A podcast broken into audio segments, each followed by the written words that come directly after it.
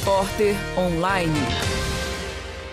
Estudantes e professores que usam o estacionamento da PUC Minas São Gabriel enfrentam problemas na saída do campus. A unidade tem apenas duas saídas divididas por carros e pedestres.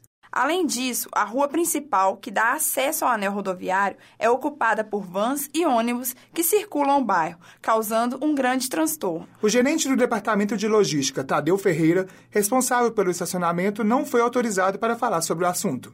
Repórter Rafael Rocha. Repórter Uli Monteiro.